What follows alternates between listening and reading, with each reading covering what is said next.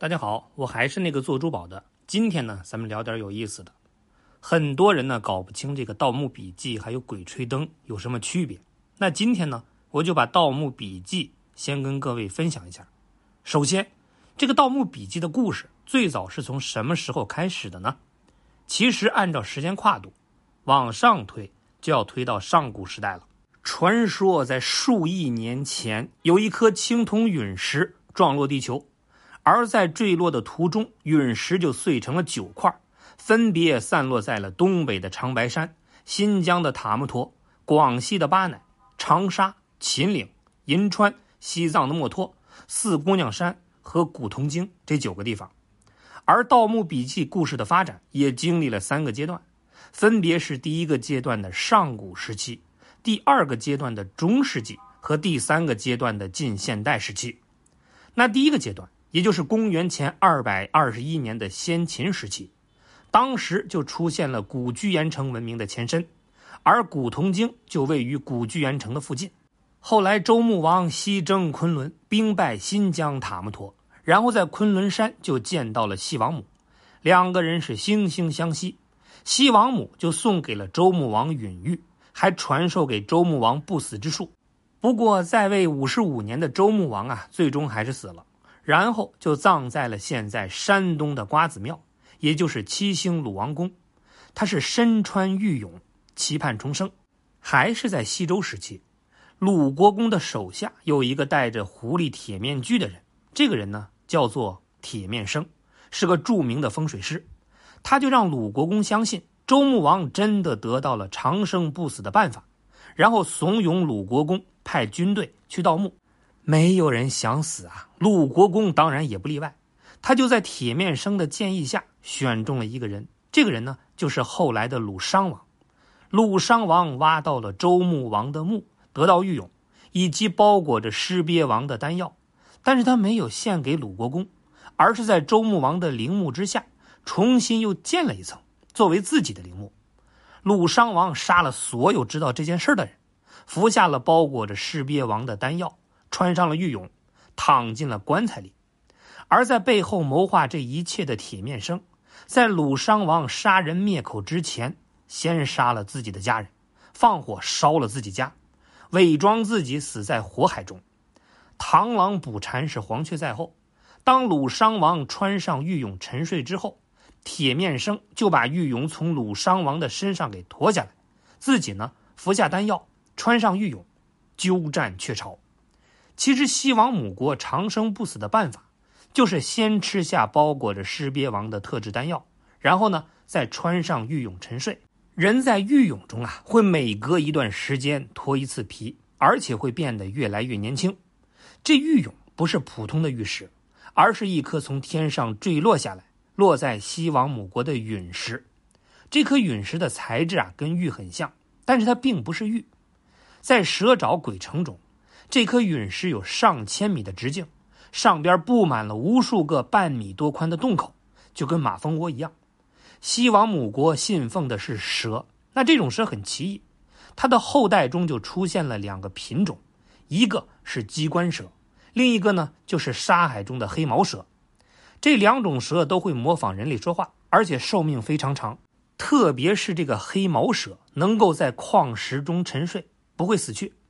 当人们打开矿石惊醒它的时候，它就会活过来；而吃下包裹着尸鳖王的丹药，穿上玉俑，就能让人沉睡在玉俑中长生不死。这一特点跟黑毛蛇非常相似，所以很可能包裹着尸鳖王的丹药里边呢掺杂了这种蛇的一些东西。人服下尸鳖王，尸鳖王就会寄生到人的大脑里，让人保持记忆。同时，尸鳖王的毒性和丹药的药效，再加上玉俑的作用，就会让人的身体长时间维持在一个脱皮、保持新生的状态。但如果在尸鳖王的毒性还没有消融之前，脱离了玉俑，就会变成血尸。所以，长生不死的办法就是脱下包裹着尸鳖王的丹药，躺进玉俑里，然后在尸鳖王毒性消融之后苏醒过来，就可以长生不死。这个时间是非常久的，至少要几千年。但是在几千年的时光里，很可能会发生意外。一旦没有在准确的时间里醒过来，要么尸鳖王毒性发作变成血尸，要么一直沉睡在玉俑里，如同活死人。这也就是之前说到过的西王母为什么不能离开，因为西王母吃下了尸鳖王的丹药，她要居住在陨石里，保证身体不能改变。那再回到时间线，大概在一千九百年前，某个不知名的民族啊就灭亡了，留下了古铜精死城。死城下有一个奇怪的地下墓穴。后来呢，汉朝有军队就从荒废的古铜精遗址里带出了古铜精地图，并称死城里有大量的宝藏。后来被朝廷里的一个堪舆师，也就是风水师，画出了岩山和地下结构，叫做《古铜精沙海图》。这张图后来被刻在了一面碧玺的屏风上，放在石函里，封进了一个佛像的肚子里。接着呢，就到了《盗墓笔记》的第二阶段——中世纪。南北朝时期，著名的堪舆师青乌子在长沙矿山下的陨铜边修建古墓。北魏专门盗墓的哑巴军挖出了龙纹石盒，送进了宫。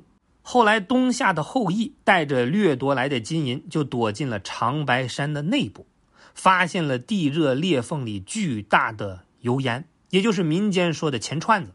而且呢，把这些都写进了女真人的神话里。随后，他们又发现了火山口皇陵以及青铜门的秘密。这个秘密其实就是门后边有很多神秘生物，还有长生的秘密。在这期间呢，东夏人就掌握了不老的能力，并且他们的政权在长白山存在了几百年，总共是十四个皇帝。他们的皇帝呢叫万奴王。传说。东夏人发现的这个青铜门，只会在特定的时间里才会打开，擅自推门者就会被门后喷出的业火给烧成灰烬。不过最终啊，还是有一名东夏国的勇士，历经重重险阻，最后在门打开的一瞬间冲到了青铜门里。当他从青铜门里再出来的时候，已经变成了一个长着十二只手的怪物。之后啊，他就成了第一代万奴王。关于第一代的万奴王。就是人和油盐共生之后的产物。每一代的万奴王在死之前，就会带着继任者进入到青铜门里。他们呢会在青铜门里完成交替，继任者会被上一代的万奴王用特殊的方法洗去记忆，之后上一代的万奴王就会死掉。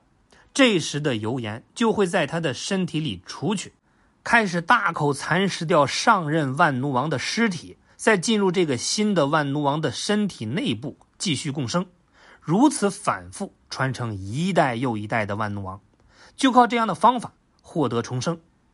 到了一三二八年，汪藏海出生了。这个汪藏海呢，是明清时期著名的堪舆师。那按小说里的说法，跟战国帛书的作者铁面生一样。铁面生相传为战国时期鲁殇王的军师，风水造诣非常高。而汪藏海同样在风水造诣上炉火纯青，直接参与过整个明皇宫的设计。东夏国的万奴王为了修陵墓，就请到了汪藏海，也就是后来的云顶天宫。也就是这次修墓的过程里，汪藏海进入了青铜门，发现了长生的秘密，同时也知道了古青铜可以置换，并且呢能够洗去记忆的秘密，而且。还发现东夏国的十四位国王居然都是同一个人，这对于一个普通人来说简直无法想象。在汪藏海逃出云顶天宫之后，就开始调查长生的秘密，最后让他发现了七星鲁王宫和静儿宫。七星鲁王宫记载的长生秘密是尸鳖丹药，而静儿宫是蚩尤的后裔苗人在广西守护青铜的秘密，顿悟到丹药和洗去记忆。是达到长生的两个要素，于是他再次回到云顶天宫，看到服下丹药的万奴王的尸体，并且从中找到了西王母的线索。之后远赴昆仑蛇沼，从西王母宫拿走了陨玉和尸鳖丹药，开始了他的长生计划。到了一三九八年，明太祖朱元璋驾崩，汪藏海因为害怕会为朱元璋殉葬，为了不被人发现，而且呢安全又隐秘。就用巨舟为墓，海葬在了西沙的沙头礁。就这样，他巧妙地让自己消失后，来到了位于南海的海底墓，开始他的长生实验。但是像汪藏海这样的人，肯定不会直接在自己身上做实验。所以海底墓里那些海猴子、晋婆、十二只手的怪物，甚至白毛旱魃，都是他的实验残次品。因为不甘心失败，汪藏海又想到了古青铜，所以临死的时候，为了保险起见，他吃了两颗丹药，这样他的肉身就会慢慢的脱皮，但是记忆和意识就可以移植到另一个活人的身上。可问题是，他死后怎么才能控制这一切的实现呢？他就想到了未来肯定会有盗墓贼能够进到自己的墓穴，那怎么让这帮人帮自己实现长生的愿望呢？所以。他就打造了三枚蛇眉铜鱼，并且把秘密都写进了铜鱼，做成线索，分别放到了七星鲁王宫、西沙海底墓和广西静儿宫的佛塔里。这对于那些厉害的盗墓者来说，无疑是兴奋的。而且最后一个指向就是他的西沙海底墓，所以剧情里各种机关、珊瑚树、哨子关等等，那都是汪藏海的精心设计。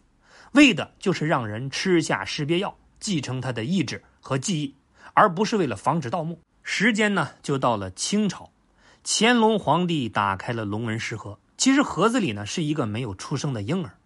当年鲁殇王为了让自己在恰当的时间复活，就把一个还没有出生的婴儿给挖了出来，而婴儿的身体变化能够牵动盒子的机关，等时机成熟，鲁殇王就会苏醒过来。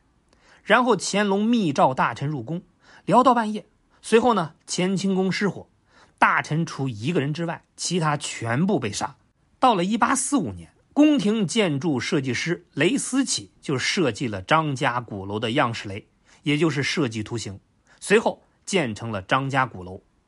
后来呢，因为发生了特大旱灾饥荒，长沙村民靠从古墓里刨东西换粮食才存活下来。时间一长，这帮人就形成了盗墓南派。到了满清皇朝最后几十年的一天里，张家人就打开了龙门石盒，但是那个婴儿已经死了。有人呢就看穿了周穆王的阴谋，不过因为当时的一些原因，在场的人就找了一个婴儿代替这个死婴，说三千年前的婴儿还活着，而这个婴儿就是长大后的张起灵。张起灵是张家人，但他并不是龙纹石盒里的婴儿。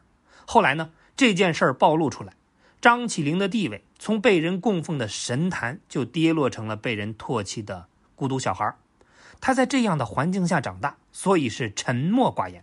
那接下来就进入了《盗墓笔记》的第三阶段，也就是近现代时期。